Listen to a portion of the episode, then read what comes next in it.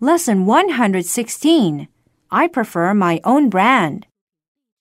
Jenny and Frank are at a coffee shop.